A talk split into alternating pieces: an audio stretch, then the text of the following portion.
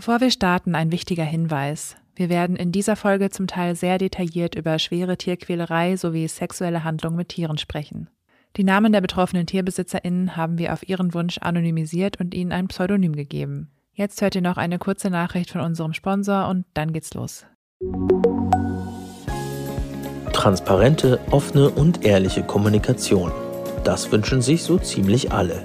Nicht nur in der redaktionellen Berichterstattung, sondern auch rund um Dinge im alltäglichen Gebrauch, wie zum Beispiel bei Lebensmitteln.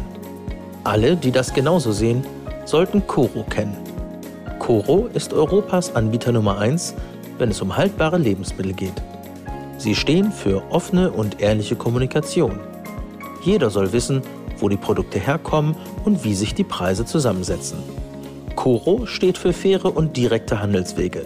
Vom Bauern ohne Umwege direkt zum Verbraucher. Und das in umweltschonenden Verpackungen. Für alle, die sich direkt überzeugen möchten, gibt es im Coro Online-Shop unter corodrogerie.de mit dem Code Tatort 5% auf das ganze Sortiment. Alle Infos dazu findet ihr auch noch einmal in den Show Notes. Und jetzt weiterhin viel Freude mit der aktuellen Folge von Tatort Weide.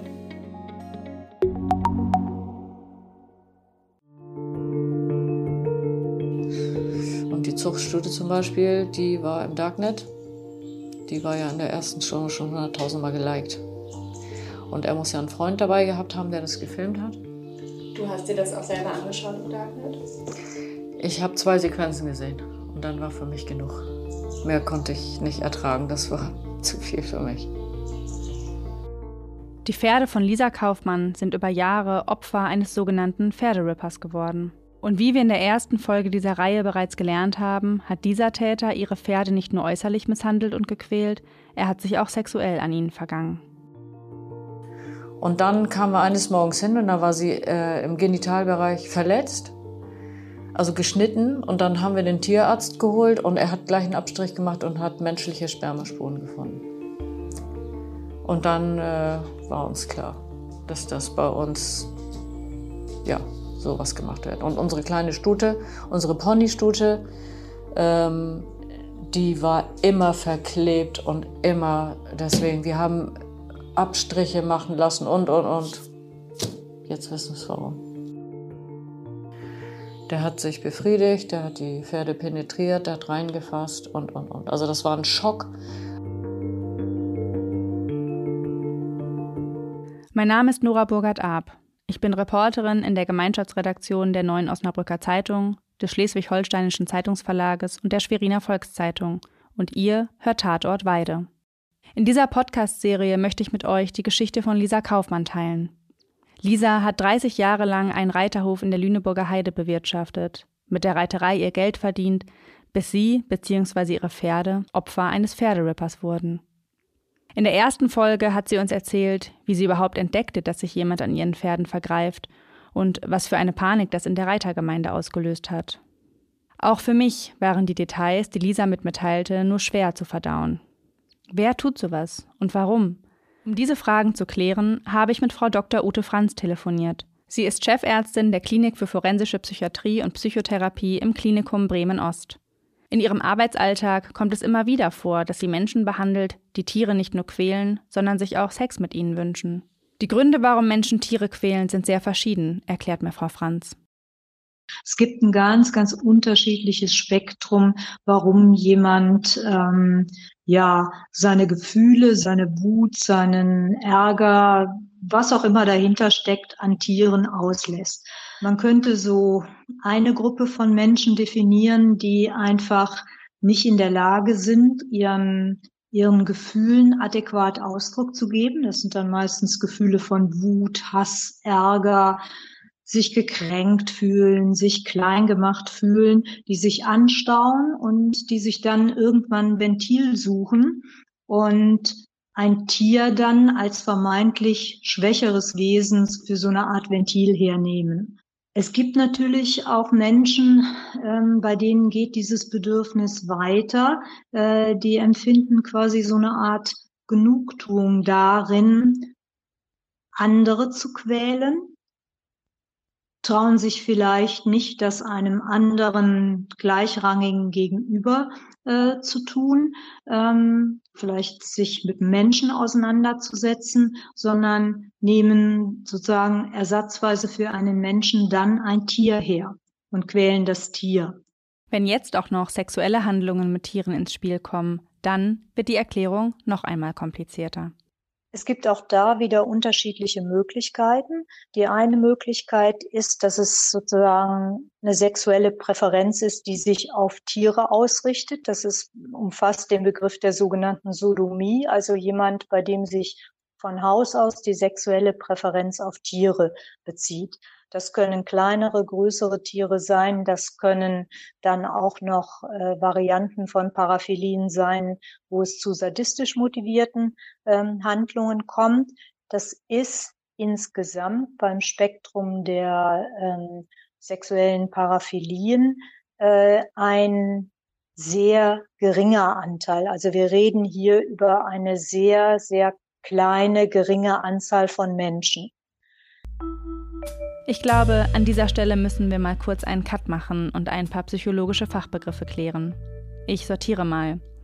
Als Paraphilie bezeichnet man eine sexuelle Neigung, die laut Definition von der Norm abweicht. Jetzt ist natürlich die Frage, was ist schon normal? Es heißt in diesem Fall, dass diese Menschen sexuelle Fantasien in Bezug auf beispielsweise Gegenstände, Schmerzen oder eben Tiere entwickeln. Eine Paraphilie wird dann zu einem Problem, wenn entweder der Betroffene selbst darunter leidet oder einem anderen Menschen oder Lebewesen durch die Auslebung dieser Neigung Schaden zugefügt wird. Der nächste Begriff, den Frau Franz benutzt, ist Sadismus. Und sexueller Sadismus ist auch eine Art von Paraphilie. Ein Sadist oder eine Sadistin wird davon erregt, dass sie oder er anderen Menschen oder Tieren Schmerzen zufügt und sie leiden sieht, wie im Falle von Lisas Pferden. Denn was man ziemlich sicher sagen kann, ist, dass der Täter, mit dem Lisa es zu tun hatte, gleich zwei Paraphilien, zwei ungewöhnliche Neigungen zu haben schien. Er genoss es, den Pferden Schmerzen zuzufügen und gleichzeitig wurde er von dem Wunsch, mit den Tieren Sex zu haben, getrieben. Dieses sexuelle Hingezogensein zu Tieren nennt man in der Fachsprache übrigens Zoophilie. Und möglicherweise fällt der Täter auch noch in eine weitere Kategorie, die Frau Franz beschreibt. Es gibt es auch so etwas, wo das Tier quasi als Ersatzobjekt für einen Menschen dient, also wo der eigentliche Sexualpartner ähm, zwar schon eigentlich ein Mensch sein sollte, aber aus Gründen, dass ich mich einfach nicht traue, einen, äh, einen Menschen, äh, Frau oder Mann anzusprechen, ähm, ich stattdessen äh, zur sexuellen Befriedigung oder meine Sexualität an einem Tier befriedige. Das ist sehr unterschiedlich. Lisa berichtet tatsächlich etwas, was dazu passt. Weil wir waren seine Lieblingsstelle. Das wissen wir mittlerweile. Wir hatten seine Lieblingsstute. Wir hatten seine Lieblingshengste. Es war wie seine Partner. Wie seine Ehepartner. Wie seine Geschlechtspartner. Wir können allerdings nur spekulieren, was den Täter in unserem Fall konkret angetrieben hat. Und generell ist zu sagen, dass solche auf Tiere gemünzten Paraphilien statistisch gesehen sehr selten sind. Warum es nun aber genau zu so etwas kommt, ist selbst für WissenschaftlerInnen noch ein Rätsel. Auf der Internetseite der Berliner Charité habe ich bei meinen Recherchen zum Thema Paraphilien den Satz gelesen: Sie sind Schicksal und nicht Wahl. Niemand sucht sich seine Präferenzen aus und wo sie herkommen, ist noch nicht erforscht. Was dafür erforscht ist, sind therapeutische Maßnahmen, wie Betroffene mit diesen Neigungen leben können, ohne sich selbst und anderen zu schaden.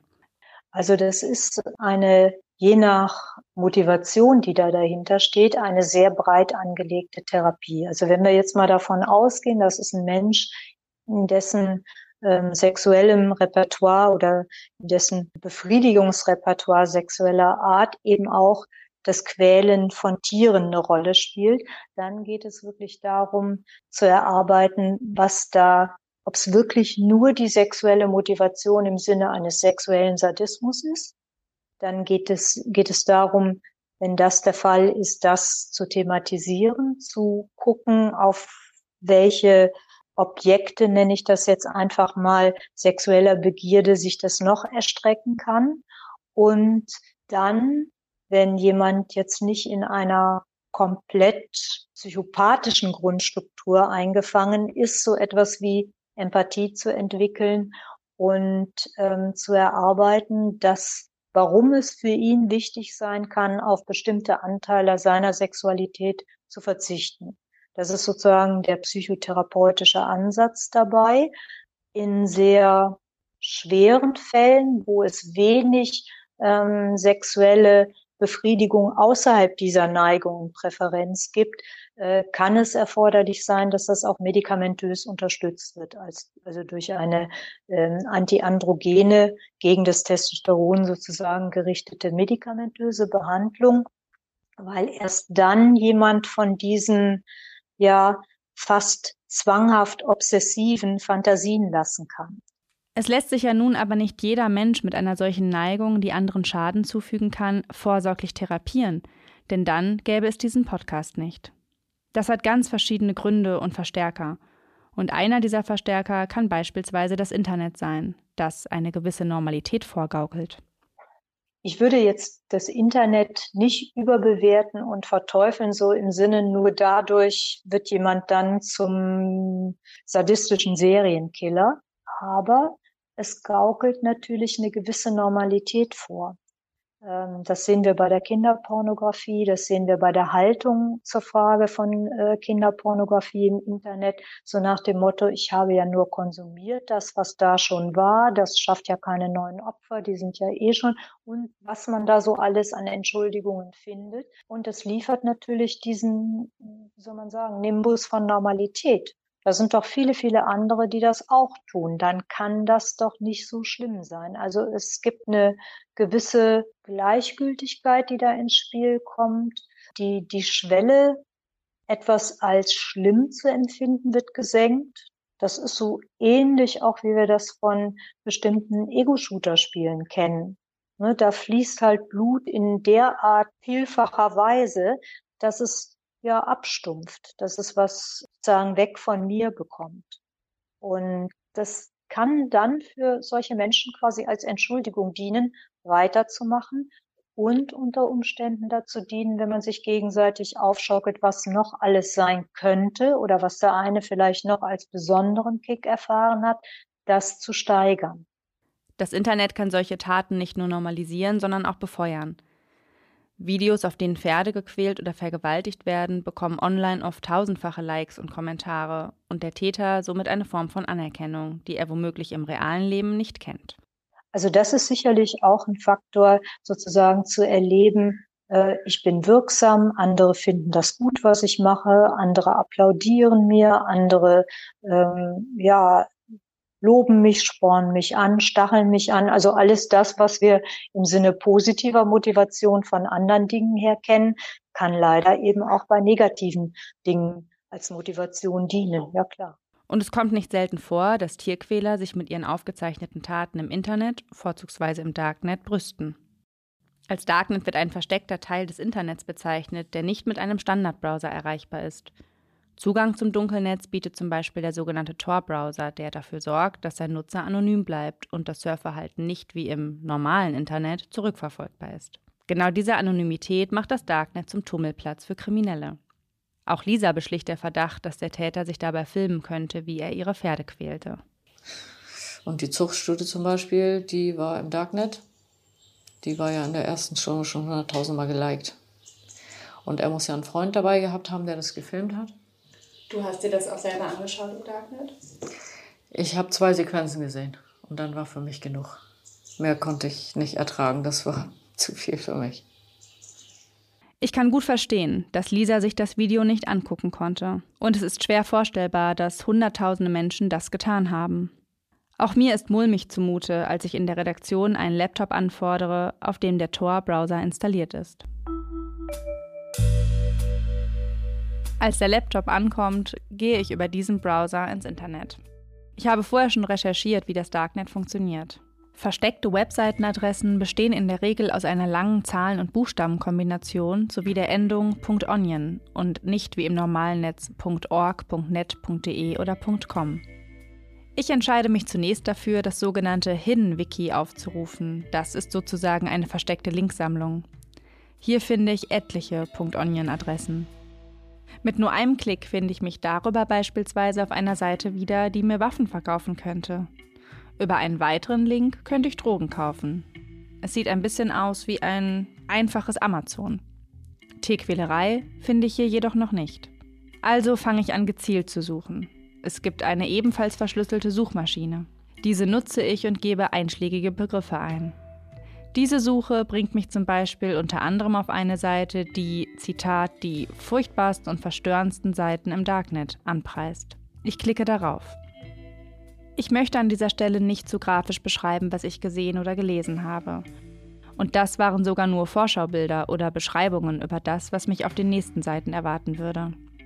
Mir werden beispielsweise Seiten angeboten mit dem Titel brutaler Zoosex oder Beastporn. Dort gibt es Videos oder Fotos von missbrauchten, vergewaltigten und gequälten Tieren zu sehen. Hunde, Schafe, Pferde. Und das ist nur die Oberfläche. Wenn ich jetzt noch tiefer vordringen möchte, wird es allerdings heikel. Ich wurde bereits gewarnt, dass man hier super vorsichtig sein muss und ich mir noch einen weiteren VPN-Client installieren müsste, der meine Identität mit wirklich hundertprozentiger Sicherheit verschlüsselt. Das war mir dann doch zu gefährlich und ich weiß auch nicht, ob unsere IT da mitgespielt hätte. An diesem Punkt habe ich mich dann dazu entschieden, nicht weiter vorzudringen im Darknet. Ich habe ein paar Sachen gesehen, vor allem auch zum Thema Kinderpornografie und das hat mir einfach gereicht, so dass ich dann entschieden habe, ähm, ich kann dann nicht noch mehr sehen, ich möchte das nicht und das genügt auch, um zu verstehen, was dort passiert. Das Problem ist aber auch, dass es diese Inhalte lange schon nicht mehr nur im Darknet gibt. Denn wie mir der Cyberkriminologe Thomas Gabriel Rüdiger erklärt hat, findet man viele dieser verstörenden Inhalte inzwischen auch im Clear Web, also im normalen Internet. Und hier vor allem in den sozialen Netzwerken. Und tatsächlich, ein Blick in den Messenger-Dienst Telegram zeigt, Austausch über Zoophilie, also das sexuelle Hingezogensein zu Tieren, ist offenbar auch hier möglich. Eine Chatgruppe heißt zum Beispiel Zoophilia und hat über 1000 Mitglieder. Dass es möglich ist, Videos von Straftaten frei zugänglich ins Netz zu stellen, ohne großartig Konsequenzen fürchten zu müssen, im Gegenteil dafür sogar noch gefeiert zu werden, schockiert mich. Und auch der Kriminologe sieht dieses Phänomen mit großer Sorge. Es führe zu einem Enthemmungsgefühl, sagt er. Und im schlimmsten Fall, da stimmt auch Psychiaterin Ute Franz zu, könnten Menschen, die vielleicht ohne diese Netzinhalte nicht auf den Gedanken gekommen wären, dazu angespornt werden, ihre Neigung auszuleben. Lisa und Katrin bewerten das Darknet auch heute noch als größte Gefahrenquelle, denn sie haben Angst, dass die Filme mit ihren Pferden weitere Täter anlocken. Eine Angst, die bis heute ihren Alltag bestimmt. Ja, allerdings war ja immer die ständige Angst, da ja im Darknet, die sich ja auch ihre Filmchen zuspielen und sich dann ja auch untereinander austauschen. Und äh, da weiß man dann ja auch nicht, ob dann vielleicht jemand aus einem anderen Gebiet. Also dann haben wir auch irgendwelche Nummernschilder aus Berlin oder sowas mitten im Wald gefunden, die dann da halt irgendwie gestanden haben, nur mit dem Auto. Und da stellt man sich dann auch die Frage, geht das hier jetzt weiter? Also es ging immer weiter, man muss immer wieder die Augen offen halten, weil der die halt auch hier ranschleppt. Wir hatten immer Angst. Immer. Mhm. So, jetzt habe ich in dieser Folge ganz schön viel geredet, aber ich glaube, das war wichtig, um dieses Phänomen besser verstehen zu können. In der nächsten Folge lasse ich dann Lisa ihre Geschichte weitererzählen. Sie berichtet ab dem Zeitpunkt, an dem sie wusste, dass sie es mit einem Täter zu tun hat, der zumindest gelegentlich Unterstützung von einem Kameramann hatte. Ihre eigenen Überwachungskameras waren eingeschaltet. Sie und viele weitere Pferdebesitzerinnen lagen nachts auf der Lauer und es war nur noch eine Frage der Zeit, bis der Täter endlich gefasst wird. Und als es soweit war, stellte sich heraus, dass der Mann für Lisa kein Unbekannter war. Wir haben ihn einmal ähm, gesehen, wir saßen äh, mit einem Auto auf dem oberen Teil vom Wald und äh, hatten die Nachtsichtgeräte an und haben direkt rüber geguckt und konnten sehen, wie er von der Ecke zu unserem Stall rüber lief. Die Pferde äh, waren noch ganz entspannt bis zu dem Moment. Das hat uns sehr überrascht. Die kannten das also schon, weil normalerweise im Dunkeln, wenn äh, Pferde irgendwas auf der Weide haben, die rennen los. Aber hat sich wohl schon bemerkbar gemacht, dass die haben hingeguckt und die sind nicht weggelaufen. Also es war schon sehr erstaunlich für uns. Äh, und als wir ihn gesehen haben, dann ging der Puls auf. Es ist fast geplatzt. Dann sind wir ausgestiegen und sind hinterhergelaufen. Wir haben erst gewartet, bis er hinter dem Schuppen war und sind dann von der anderen Seite gekommen. Aber der hatte uns schon äh, gesehen, wie wir rübergelaufen sind und ist dann in den dichten Wald rein. Und das war morgens, ich glaube, 3 Uhr. Stockfinster, stockfinster. Also wir konnten noch nicht mal die Hände sehen von uns. Wir hatten ja natürlich Taschenlampen. Der hat sich irgendwo hingelegt und wir haben ihn nicht, nicht gesehen. Auch gut so, dass wir ihn nicht gefunden haben. Das war gruselig. Also man ist mitten im Wald, im Nirgendwo, sitzt im Auto auf der Lauer oder auch auf dem Fahrrad oder sonst was und wartet im Endeffekt drauf, dass vielleicht irgendwo jemand um eine Ecke aus dem Gebüsch springt. Also ähm, man verriegelt und verrammelt sich im Auto, obwohl man ja nun auch ein Kerl ist und seine Frau beschützen kann und möchte. Aber trotzdem ähm, hat man ja irgendwo auch so ein bisschen Muffensausen gehabt und es war gruselig. Tatort Weide ist eine Produktion der Gemeinschaftsredaktion der Neuen Osnabrücker Zeitung, des Schleswig-Holsteinischen Zeitungsverlags und der Schweriner Volkszeitung. Wenn euch diese Folge gefallen hat, freuen wir uns über eine nette Bewertung bei Apple Podcast, wenn ihr uns auf Spotify folgt oder weiterempfehlt. Fragen, Anmerkungen, Lob und Kritik könnt ihr uns per Mail senden und zwar an audio.noz-digital.de. Bis zum nächsten Mal.